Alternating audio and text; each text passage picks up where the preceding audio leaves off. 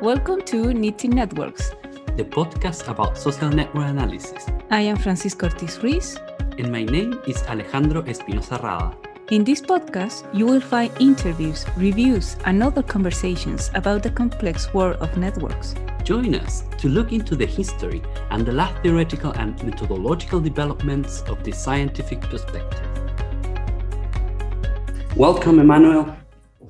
We are very, very happy having you here. And uh, thank you for accepting the invitation to, to this podcast. So, if, if you don't mind, and uh, to start the interview, and maybe for the people who listen to us that maybe are newcomers to the field, could you please in, introduce yourself? Uh, yes, so I'm a sociologist and uh, I teach at uh, Sciences Po, Paris and um, I work on cooperation in um, organized collective settings.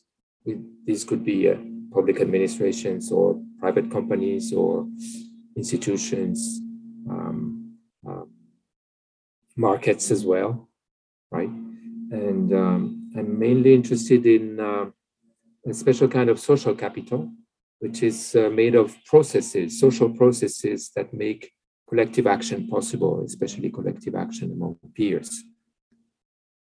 Um, these processes are solidarity and exclusion, social control and um, conflict resolution, collective learning and socialization, regulation and institutionalization. Of course, there are many other social processes, but these are the core of uh, the business model of sociology, shall we say, right? And showing their relational dimension is is something I'm, i was particularly trying to do.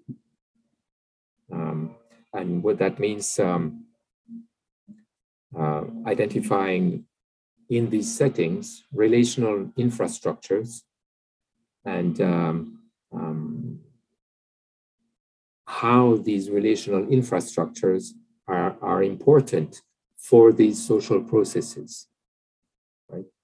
These relational infrastructures reflect horizontal and vertical differentiations between people in collectives, um, mainly social status and social niches.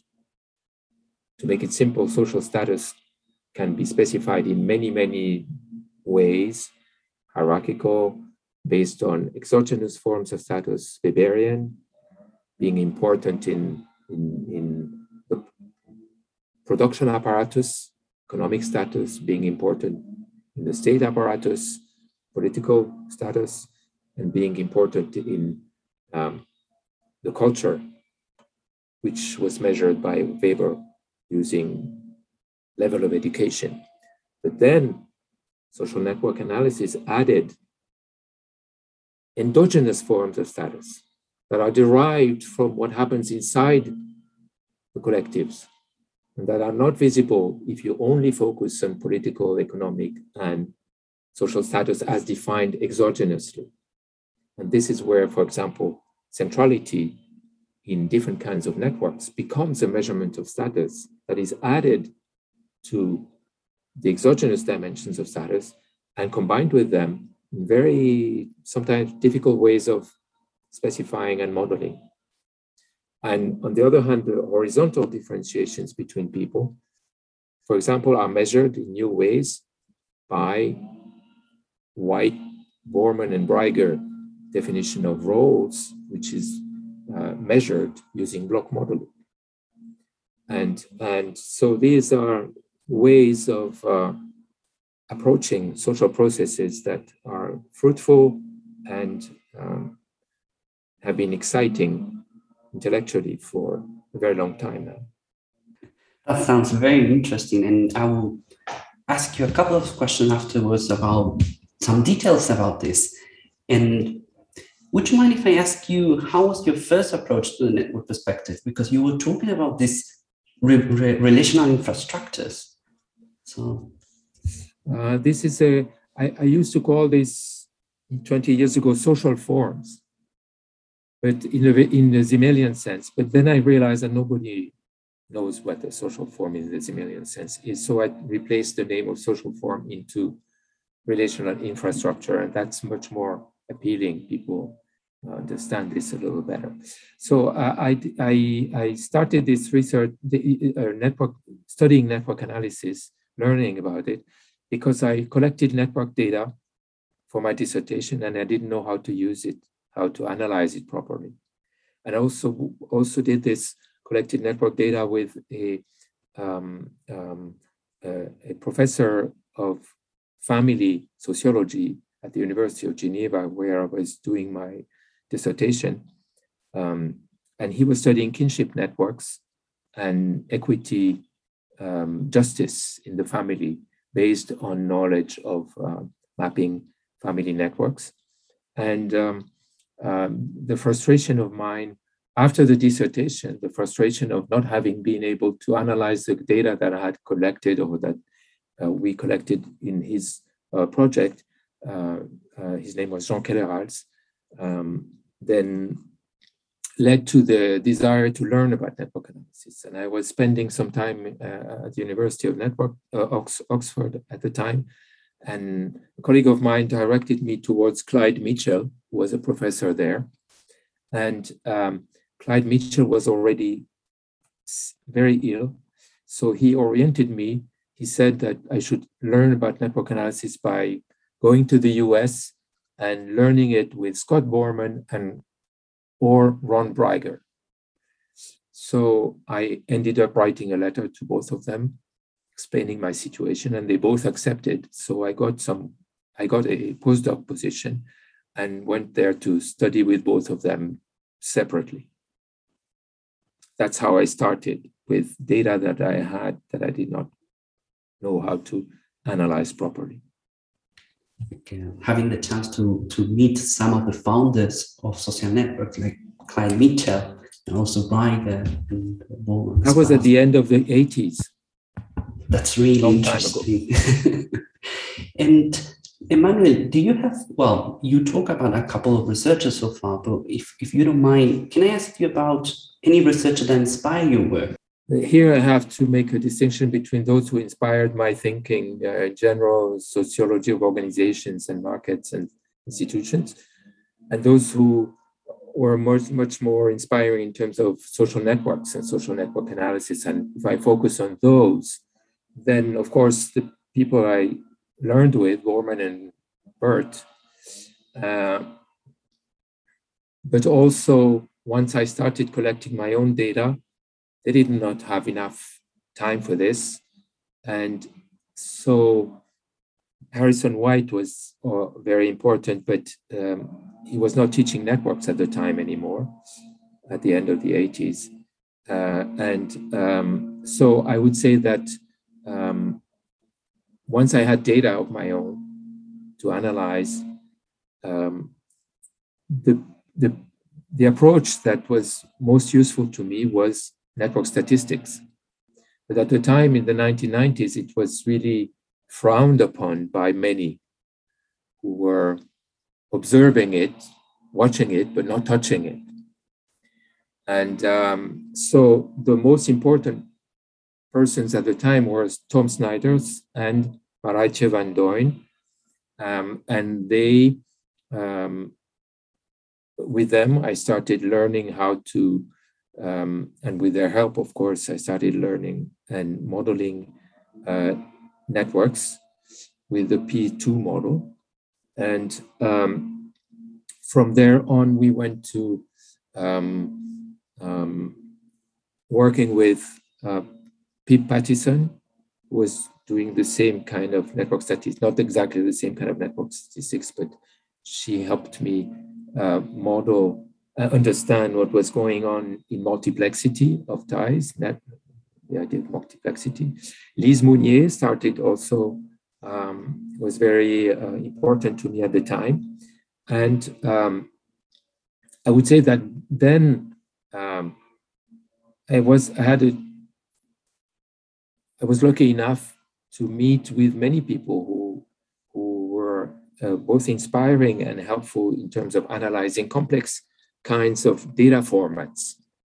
for example, one matrix per person was it was obvious that I would turn to David Krackhardt, and he was very open and helpful, and we published a paper together. And and uh, so these opportunities existed at the time, and um, at the time, network data was not such a you didn't find them so easily as today. So they were also happy to to have real life network data to analyze.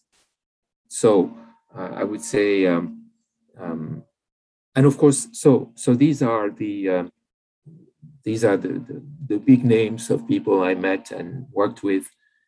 Um, Ronald Breiger also was really really uh, a presence, and uh, in terms of helping with sociologists, making it all sociological. Um, but also, I should mention the, the, the, graduate students, the doctoral students, right? And uh, they, they um, um, you can find a list of them and um, a summary of uh, their work in a, in a somehow go-to paper uh, in the um, European newsletter of economic sociology that was published two years ago. And we, in this paper, we describe the collectively the the approach of neostructuralism in economic sociology. And since there were at least, I mean, there were there were many of them, uh, their name and their contribution is listed there. And they were, of course, this is the name of the game. This is where you get your inspiration from. So we will try to attach the, the paper afterwards. And uh, well, people that listen to our podcast are, are very enthusiastic Sunbelt attendees. so I was wondering, how was your first Sunbelt conference? Did you present? Did you get to know some people? Overall, how was your experience? I get to know people uh, uh, through Boorman and, and Bert more than through the Sunbelt. But I attended my first Sunbelt in 1989, and the keynote was by Harary, I think. And uh, so um, um, but I didn't present at the time. I just went to a workshop to learn uh, the technicalities of. There were different different brands of software. One of them survived. Uh, it's called UCINet, and uh, um, but uh, there were also different ones at the time to learn to use, and with different assumptions and ways of measuring uh, strength of tie or or um, equivalence and, and other things. So, and, and then the, the meetings, the, the, then creating new contacts and relationships at the Sunbelt went, came with after several Sunbelts, I would say. You have to be there several times and then you become uh, little by little incorporated, but it's, it's, now it's become a big, big Sunbelt. So it's a bit, the, the name of the game is a bit different. Emmanuel, let me yes. ask you a little bit about your research work. So, as people listen to this podcast might know, you are highly known because of your contribution on topics related to multi-level networks. A perspective that consider intra, inter-organizational level as well as both levels simultaneously in your words, can you tell us briefly what are these multi-level networks? Okay, so the, the, the kind of multi-level networks that I study is what Tom Snijders and Johan Koskinen call um, AMN, analysis of multi-level networks, as opposed to MNA, multi-level network analysis. So these are technicalities that people can look up if they want to. Um, and uh, I especially uh, work with uh, Peng Wang, who is a wonderful colleague. And um, so th- this is also uh, um, perhaps uh, one should define what a multi-level network is in our sense first. It is a, a structure that um, that you can approach by studying levels of different levels different net, complete networks at each at different levels. So, for example, you can have a first level where the nodes are individuals and their their relationships. And you have a second level where the nodes are organizations in, and their kinds of interactions and exchanges. So it's a different complete network, but you also have a third kind of network, which is a, a, um, a network of, of affiliations of these individuals to these organizations. So you get a, a, a, a, network with um, a form of nestedness that is different from what you find in traditional, quote unquote, traditional, because they were invented in the 70s. So it's not such a long time ago. I mean, yes, for you, yes, but not for me. And, and uh, um, so they, they did not have networks in them. The Goldstein or Bryk-Raudenbush and so on. They, they, it was a fantastic invention in terms of uh, statistical models, but it, it was not, it did not have networks. So, um, so the, the, the interaction effects that are characterize these networks was, were, can be understood by using the metaphors of the fish and the pond, for example, right?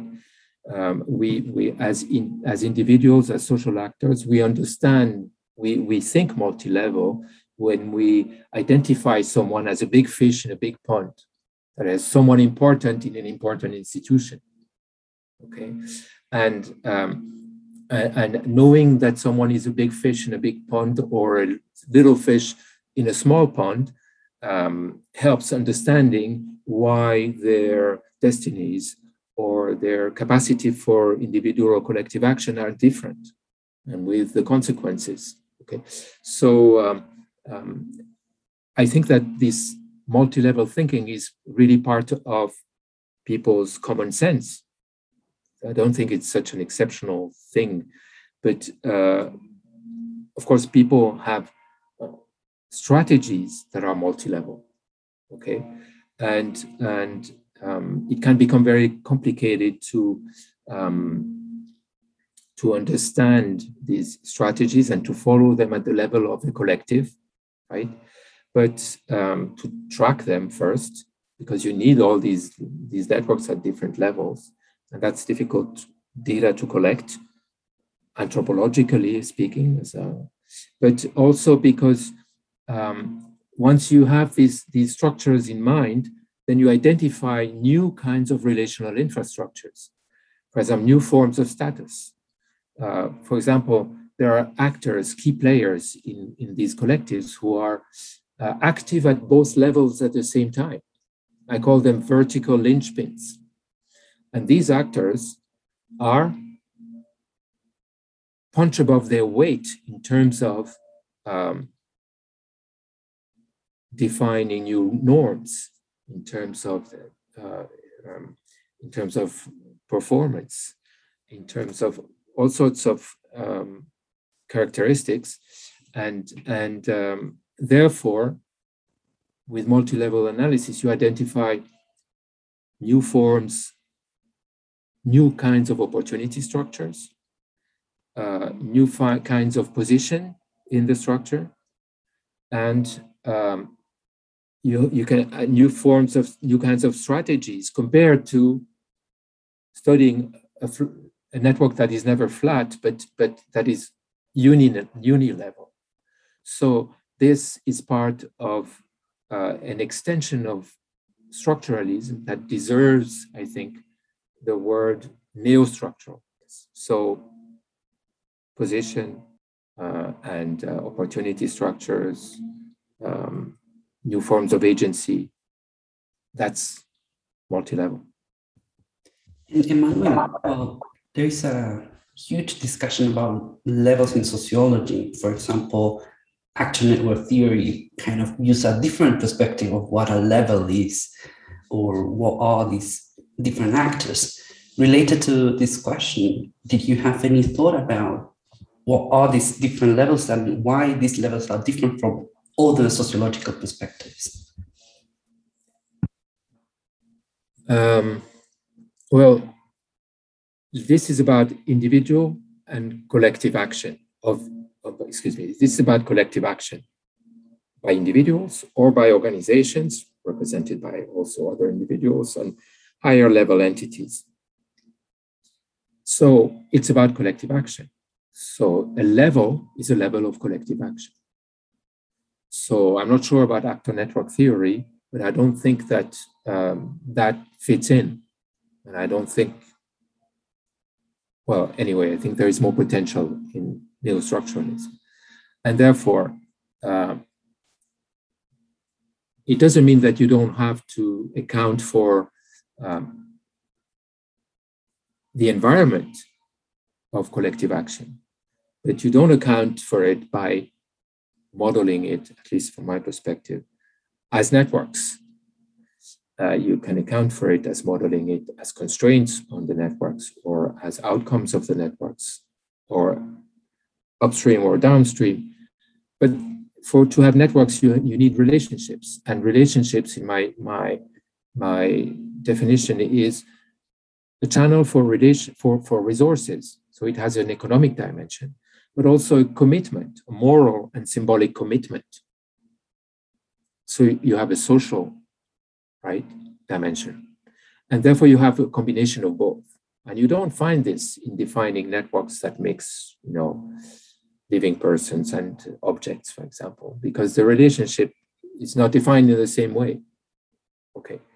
Um, but once you've defined the, the, the, levels in those way, in these ways, you can also define, uh, since these are levels of collective agency, these are level of organizations. And uh, you can define an organization as a superposition of different kinds of levels of collective agency, stratas of collective agency. And this is not about just hierarchy, because hierarchy can be identified as an individual, your position as an individual in a structure. But this is not the position of an individual, this is the position of the whole level of collective agency. Okay, in a stratigraphy. Okay, so in a stratification.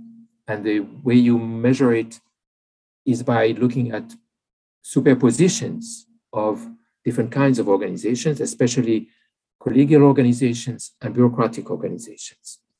And so for the, therefore, a, an organization is a superposition of bureaucratic or, uh, or collegial levels. And each organization has its own fingerprints in terms of stratigraphy, shall we say, right? And, and, and therefore, and that's important because uh, these, these stratigraphies um, can help understand social stratification in new ways. It's, it's, it's not social class stratification, it's not occupational stratification, it's an organizational kind of stratification. But of course, the three of them mix. Okay, but how does it mix? And that's really an important question that is the future, I think, of, uh, of the kind of research we do. Understand the combination of these organizational stratigraphies, occupational stratigraphies, uh, stratifications, and, and class stratifications. And um, so that's difficult to do. And um, I've tried to do some of it, for example, by looking at how um, collegial organizations can become ratchets of class stratification by helping elites to self-segregate from the, from the, from the rest using the closure of social networks and collegiality.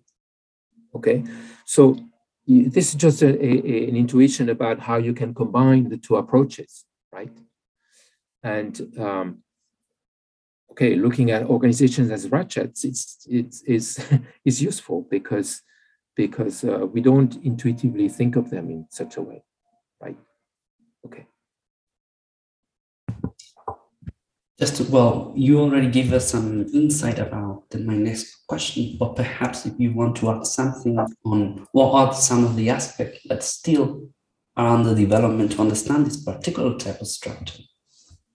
Okay, um, um, these dynamics, these the, the, way, for example, if you take the example of organization, collegial organization as ratchets, uh, of social stratification then uh, and and making self-segregation of elites possible then you, you understand that there are dynamics there. You have to build these collegial organizations, right? And you have to use them to impose bureaucracy below you, okay, to the levels below you. Okay, so that gives you a sense of the dynamics of multi-level structures and that you can measure with networks. And then the dynamics of multi-level networks become uh, a very important field of research to combine these different levels of stratification and different kinds of stratifications. And, and, and therefore, um, um, I, would, I would say these dynamics, which are complicated because lots of things, it's kind of paradoxical, lots of things move in these uh, multi-level networks. And at the same time, we, we observe some, uh, a lot of inertia and uh, in, in social systems. And therefore, um, the idea has come crossed my mind that you could perhaps um, use um, yeah, use um, well-known metaphors such as the spinning top to understand how dynamics and mobility can be created, can create stability. So you both have the dynamics and you have the inertia. Okay, in them. And if you look at multi-level spinning tops, then you believe you can you can start intuitively to understand the complexity of the dynamics of multi-level networks. Okay, and and the concepts of uh, the, the idea of stability from movement and the idea of dynamic invariance. Dynamic invariance are, is an idea, a concept that comes from complexity science studies, um, are very useful here. And I think that's one of the direction in which um, it's worth investing for young researchers, for example. Sounds very interesting, and I'm sure that the audience might might have new ideas perhaps with this conversation as well. So yes. let, let me move to the to the concept that you present a couple of questions before about neo-structuralism. So more recently, you have suggested considering a neo-structuralistic perspective from a sociological angle. Can you give us some insight into what neo-structuralism is and in which sense is different from a more traditional structuralist approach? Okay, um, the, the traditional neo-structuralist approach, think of, for example, of uh, Claude Lévi-Strauss and the structures élémentaires de la parenté, the elementary structures of kinship. Um, well, basically what he's looking for are, are rules that show that people uh, get married without even really choosing their spouse. It's all prepared for them. This is structure, no agency. But here we do have agency. Through the relational level, people select relationships and uh, relationships select them. And as Harrison White used to say, you select relationships, but in the end, these relationships I create your create you as a person, right? So um, um, so there is agency. And therefore, and there is multi-level agency. And therefore you need to, um, to um, introduce this strategic perspective into structuralism. And that means that people need to be understood as strategic, but in a situation where designing strategy is carried out in a very uncertain world. And the strategies that you design can have very unexpected consequences in a Mertonian sense. And this is for individual as well as collective action, right? So I would say neo-structuralism is interested in mainly, as I understand it, in collective action, okay?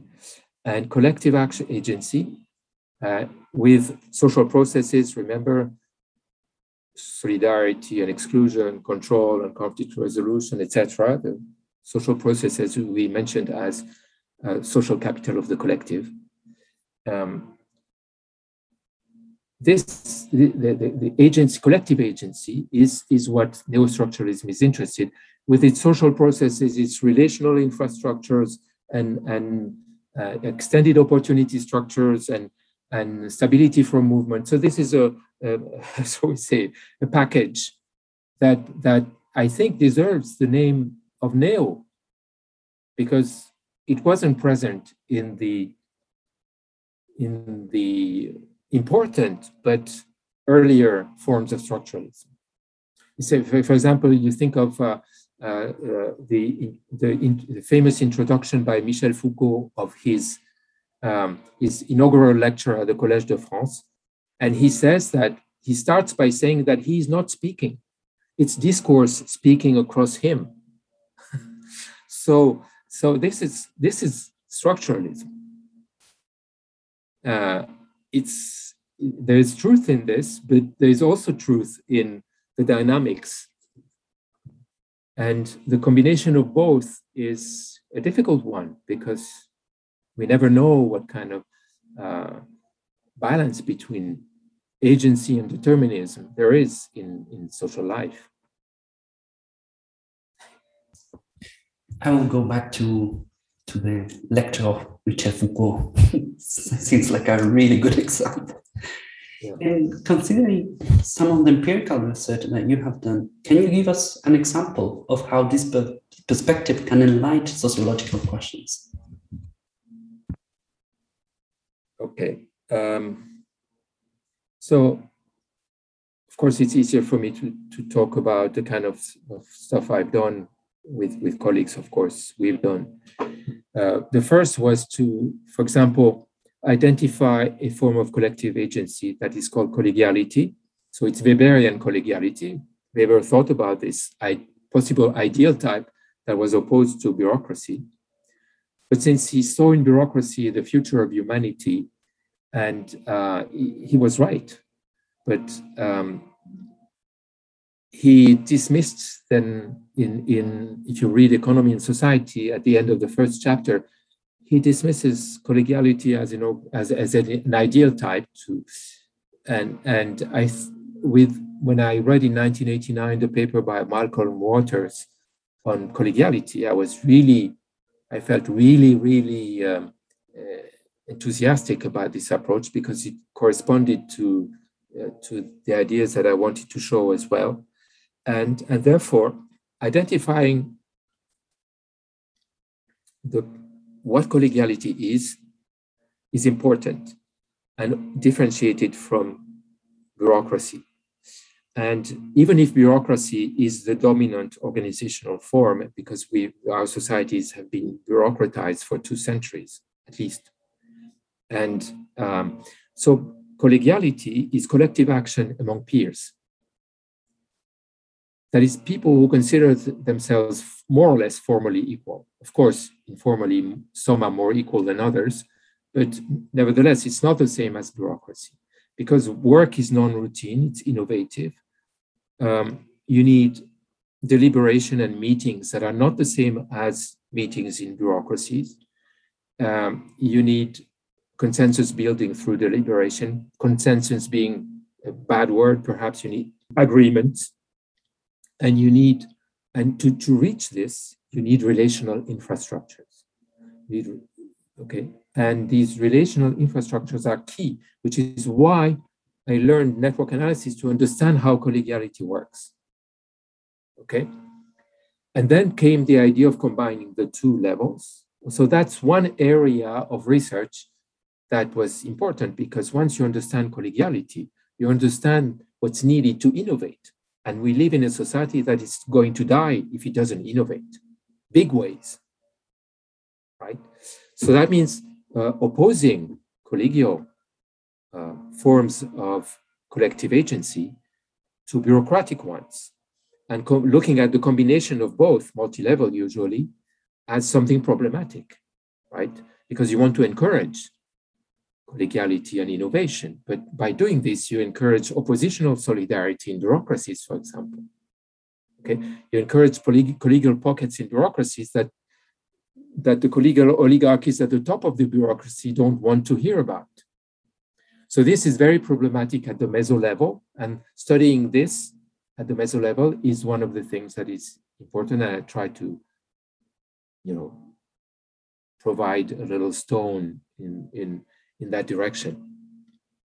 And the combination of both bureaucracy and collegiality was uh, um, theorized in terms of bottom-up collegiality, top-down collegiality, and even inside-out collegiality. And these are important ways of combining both.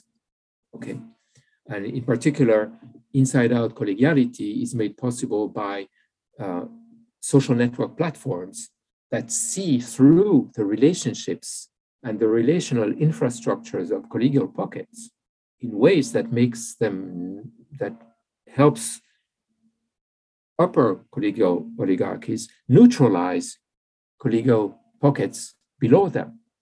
And this neutralization is also the neutralization of innovation. Okay, and and so uh, the role played by platforms, social network platforms, is really still unclear in that respect. Okay, so that's one one one uh, um, domain in which this multi-level thinking and stratigraphic thinking is useful. Then there is another domain, the political economy, because uh, because uh, thinking multi-level in those terms helps you understand how new institutions are built, especially for in market institutions, institutions regulating market activities. Okay, and we've studied with Lise Mounier uh, the, the, the way the um, commercial court of Paris works, for example. And um, this approach has provided interesting insights in how um, what we call joint regulation, which is also uh, a, a, what Jean-Daniel Reynaud in France calls joint regulation, can apply to be applied to markets and market institutions. And therefore, um, it's useful also there. And I already mentioned social stratification. Uh, and so these are fields in which the approach uh, can be developed and proved to be useful. And Emmanuel, would you mind if I ask you about your current research? If you can tell us a little bit of what you have been working on recently. So in the same perspective, where we're working now on a different kind of uh, in, uh, um, institutionalization process, uh, also a multi-level approach to um, um, to um, the construction of a European institution that will unify the intellectual property regime of Europe okay because uh, you have different kinds of capitalism in europe and they don't agree on what is an interesting and important innovation to encourage.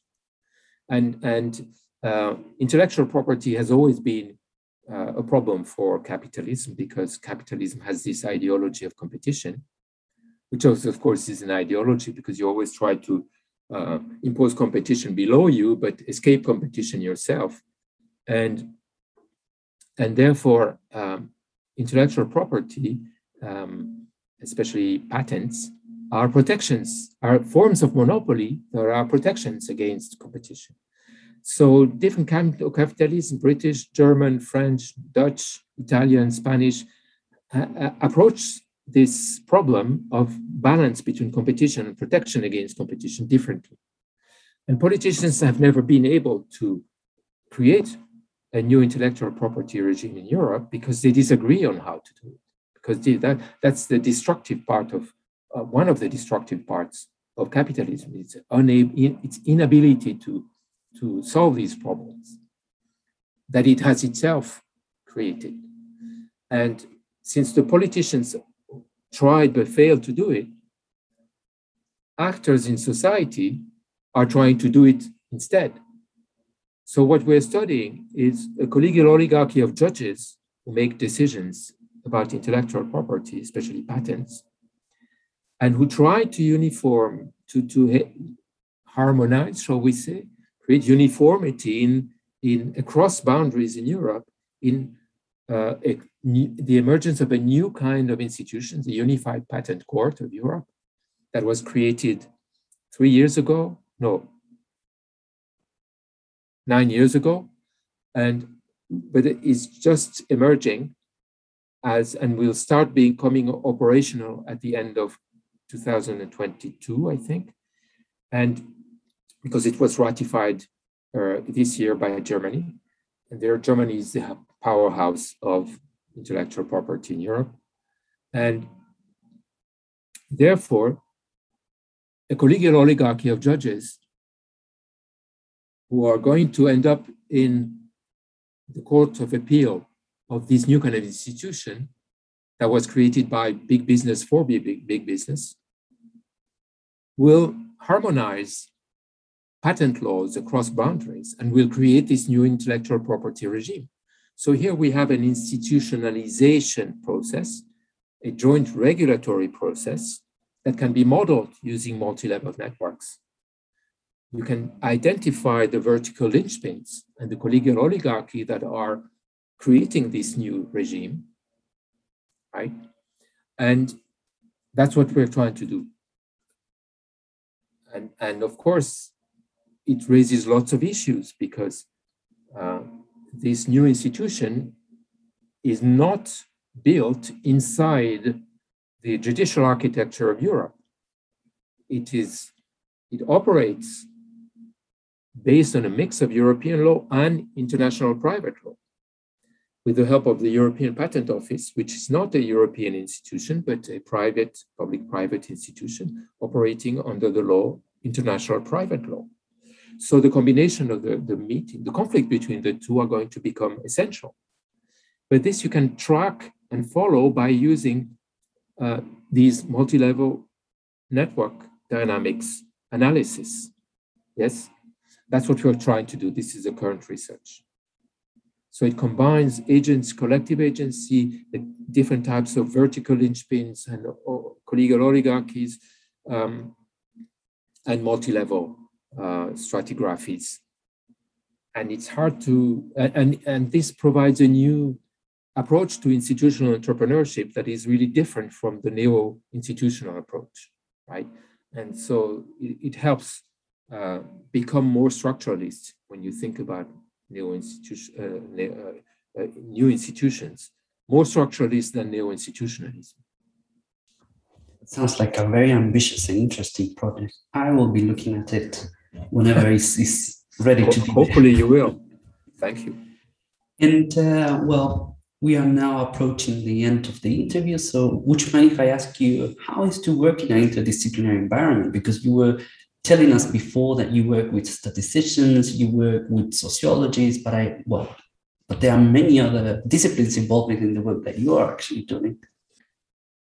Yeah, it's difficult because uh, because um, understandably each discipline has its own requirements and and uh, but it's a necessity and uh, we would not be able to understand our networks without analyzing them. And to analyze them, that we need uh, people like Tom Snijders, and uh, and uh, there's no way around it.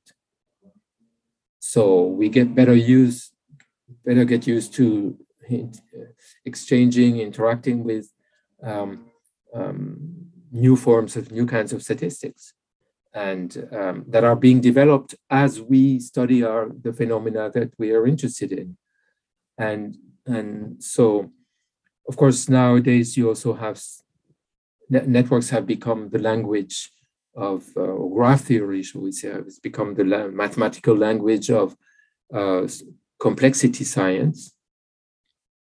And therefore you you sometimes wonder what you're doing with biologists or computer scientists or physicists who speak the same network language, but don't, and I think they, they can talk about social processes without sociology uh, and without understanding these social processes and these relational infrastructures. And the problem is I, that if we don't do this, we are doomed because it seems to me that the new kind of data sets that, it, that are being created are much richer than ours. Um, and the, the, their analysis requires lots of techniques that we don't master. So, and the problem also is that they are being, all this is developing in private companies, platforms. And so this, they develop a new sociology um, that is gets its inspiration from current sociology, but will that will leave current public sociology behind if public sociology doesn't catch up, doesn't stay in touch with it. And that's the risk that private intervention, purely interventionist sociology that doesn't uh, uh, sociology that doesn't publish anything um, takes over and leaves public sociology that publishes its work behind because it has data, it has new model, it has uh, power. And uh, so the answer is yes, interdisciplinarity is tough, especially interdisciplinarity between strong disciplines. But uh, I, I don't think we have any choice. Let me just make a follow up question related to what you were talking. In, in your opinion, which are the next challenges that have network perspective? Uh, um, a colleague of mine, Eric Quintane, um, works in Berlin, has uh, pointed out that if we take the difference between bureaucracy and collegiality, for example, seriously, then what I've been studying, uh, me and colleagues of mine as well, uh, about collegiality is one thing, but then you have to restudy bureaucracy as well as networks of interactions, impersonal interactions that are not the same as networks of personalized relationships. So once you do this, there is a huge field that is that needs to be developed. It is this the not the relational infrastructures, but the interactional infrastructures. Now, this has been dismissed in the past because what is an interactional infrastructure? It's hierarchy. Uh, but maybe it's much more complex than that. So the, the restudying these um, this stratigraphy and in more complex ways is one way for the future and its implications for the understanding of the combination of personalized social processes and impersonal social processes for example um, personalized forms of solidarity and impersonal, institutionalized forms of solidarity, and the combination of both. So I think that's part, apart from what I discussed earlier on multi level, this is one of the future of our small specialty, which is uh, network analysis, differentiating between structures, interactional infrastructures, and relational infrastructures, and tracking the consequences of this for all that we have discussed before. But this requires a lot of modesty because organizational studies have mixed both approaches and done this for 50 years. And now we have to go back and revisit all this based on these distinctions, this distinction. And I'm not sure it's easy to do. It's maybe easier for younger people because the older people have a vested interest in not doing it.